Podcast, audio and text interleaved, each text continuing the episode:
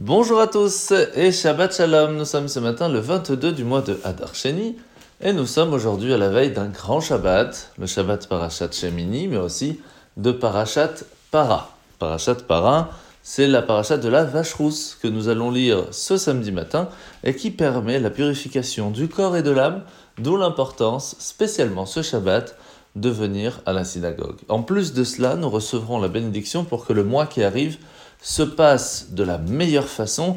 En plus, c'est le mois de la fête de Pessah, avec toutes les préparations qui vont avec. Alors aujourd'hui, nous sommes dans la suite du chapitre 38 dans le Tanya, après que l'Anmorazaken nous a expliqué que les mitzvot concrètes, le fait d'agir en fin de compte de faire une mitzvah, est plus important que tout le reste même si on comprend bien qu'il est important de comprendre les choses, il est important de ressentir les choses, le fait d'agir, en fin de compte, c'est notre mission. Parce que notre âme, qui est déjà pure en soi, elle est déjà raffinée, elle descend dans ce monde. Pourquoi?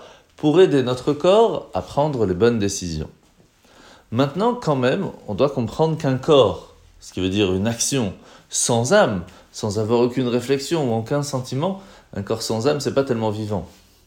Donc c'est pour cela qu'il faut, même s'il est plus important de privilégier l'action concrète, il faut y mettre une certaine âme.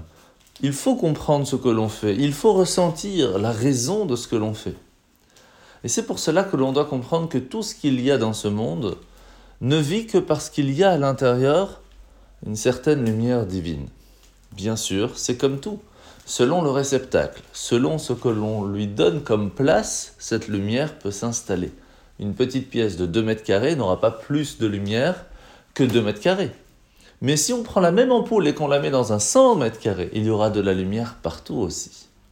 De la même façon, cette lumière divine se trouve partout. Mais elle ne peut être acceptée et récolter ses forces et ses bénédictions que si on lui laisse la place. D'où l'importance de raffiner de plus en plus notre corps qui pourra recevoir cette lumière. Alors la mitzvah de ce matin, c'est la mitzvah positive numéro 232 le commandement qui nous a été ordonné en ce qui concerne la loi de l'esclave hébreu, et c'est ce qu'on va voir tout de suite, toutes les différences qu'il y a avec un autre. Mitzvah négative numéro 258, l'interdiction de vendre un esclave hébreu euh, sur la place du marché. Mais généralement, c'était fait au temps du temple, tout simplement, parce qu'une personne n'avait plus de quoi rembourser. Il se vendait un esclave chez quelqu'un le temps de pouvoir gagner cet argent et donc de rembourser sa dette. Za négative numéro 259, c'est l'interdiction de faire exécuter par un esclave hébreu des tâches qui ne sont pas nécessaires, qu'on appelle des travaux rigoureux, simplement pour l'embêter parce qu'on n'a rien d'autre à lui donner. Mitzvah négative numéro 257, c'est l'interdiction d'imposer à un esclave hébreu des tâches dégradantes. Et mitzvah négative numéro 260, c'est l'interdiction qui nous a été faite de tolérer qu'un non-juif qui vit dans notre pays, elle va traiter avec rigueur un esclave hébreu qui s'est vendu à lui parce qu'il n'avait pas le choix. La paracha de la semaine, c'est paracha de Shemini. Aujourd'hui, nous rappelons qu'Hachem nous a doté d'une âme qui est façonnée pour une mission. Et que pour maintenir la santé spirituelle, pas seulement du corps, mais aussi de l'âme, il nous faut faire attention à certaines lois alimentaires, les lois de la cache-route. Premier signe d'un animal cachère, c'est le sabot fendu. Pourquoi c'est tellement important? Parce qu'on se doit toujours d'être au-delà du monde on doit toujours être un petit peu séparé au-delà de ce que le monde nous impose et nous met comme limite. De l'autre côté, si on se cloître complètement, même dans notre spiritualité, alors on n'est plus connecté.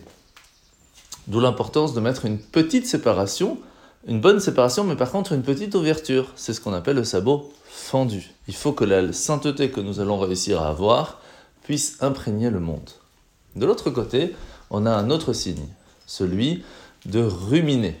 Là, c'est la nécessité d'une mûre réflexion avant de nous engager dans quelque chose. Ça peut être même dans des choses du quotidien, mais de toujours se poser la question pourquoi est-ce que je le fais? Quel est le but final? Est-ce que cela va permettre de changer les choses? Même pour des petites choses. Partir de là, nous allons réussir à faire notre mission qui est de raffiner le et ainsi de recevoir ma chère Vezrat Shabbat Shalom à tous